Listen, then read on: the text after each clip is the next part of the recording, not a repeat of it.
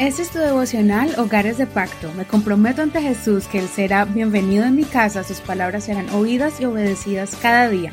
Mi hogar le pertenece a Él. Julio 4. La absoluta voluntad de Dios. Primera Tesalonicenses capítulo 4. Por lo demás, hermanos, les rogamos y exhortamos en el Señor Jesús que conforme aprendieron de nosotros acerca de cómo les conviene andar y agradar a Dios, tal como están andando, así sigan progresando cada vez más. Ya saben cuáles son las instrucciones que les dimos de parte del Señor Jesús. Porque esta es la voluntad de Dios, la santificación de ustedes, que se aparten de inmoralidad sexual, que cada uno de ustedes sepa controlar su propio cuerpo en santificación y honor, no con bajas pasiones como los gentiles, que no conocen a Dios y que en este asunto nadie atropelle ni engañe a su hermano, porque el Señor es el que toma venganza en todas estas cosas, como ya les hemos dicho y advertido. Porque Dios no nos ha llamado a la impureza, sino a la santificación. Por lo tanto, el que rechaza esto no rechaza a hombre, sino a Dios, quien les da su Espíritu Santo.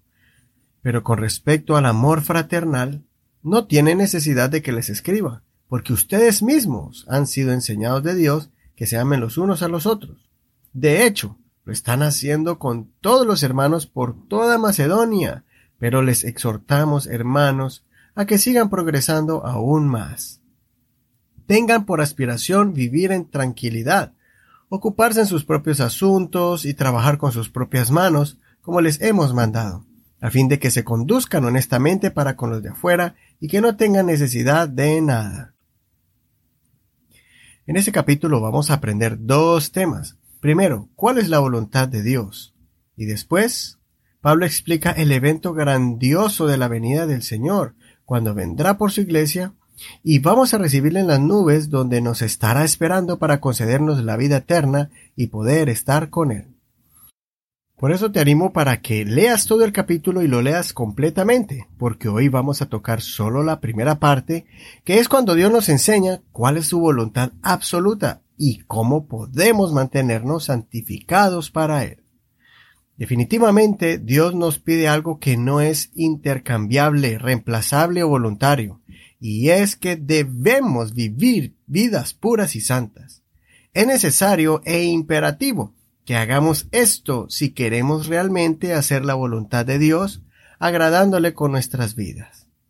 Para vivir vidas santificadas y hacer la voluntad de Dios, debemos conocer lo que no le agrada a Dios, y Pablo nos muestra que es la impureza sexual. Si eres soltero, cuídate de la fornicación.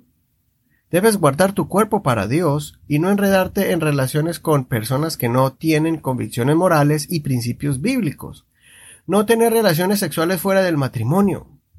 Hoy en día es normal que los jóvenes tengan experiencias de vidas desenfrenadas.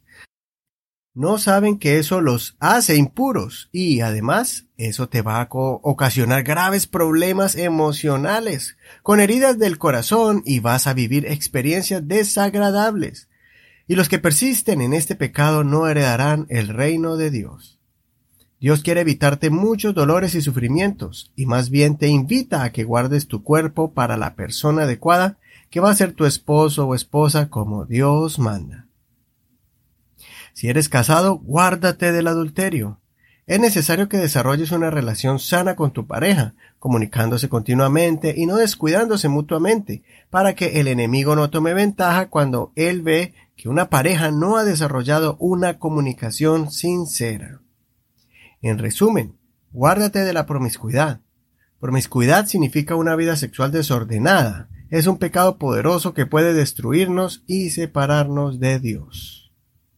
También el apóstol Pablo señala que cuando uno se entrega a este pecado, tendrá consecuencias físicas y espirituales, porque puedes ofender y dañar a muchas personas a tu alrededor que son tus seres queridos, los miembros de tu familia, también los otros miembros del hogar de la otra persona y también nos dañamos a nosotros mismos.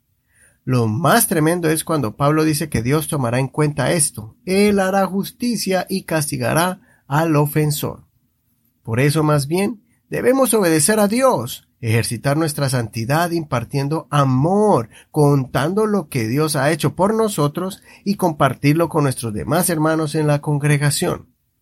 El amor de Dios no debe faltar en nuestro medio, se debe dar en abundancia y compartir, no solamente en nuestra iglesia local, también en otras congregaciones, así como los tesalonicenses lo hacían con las iglesias alrededor de toda el área de Macedonia.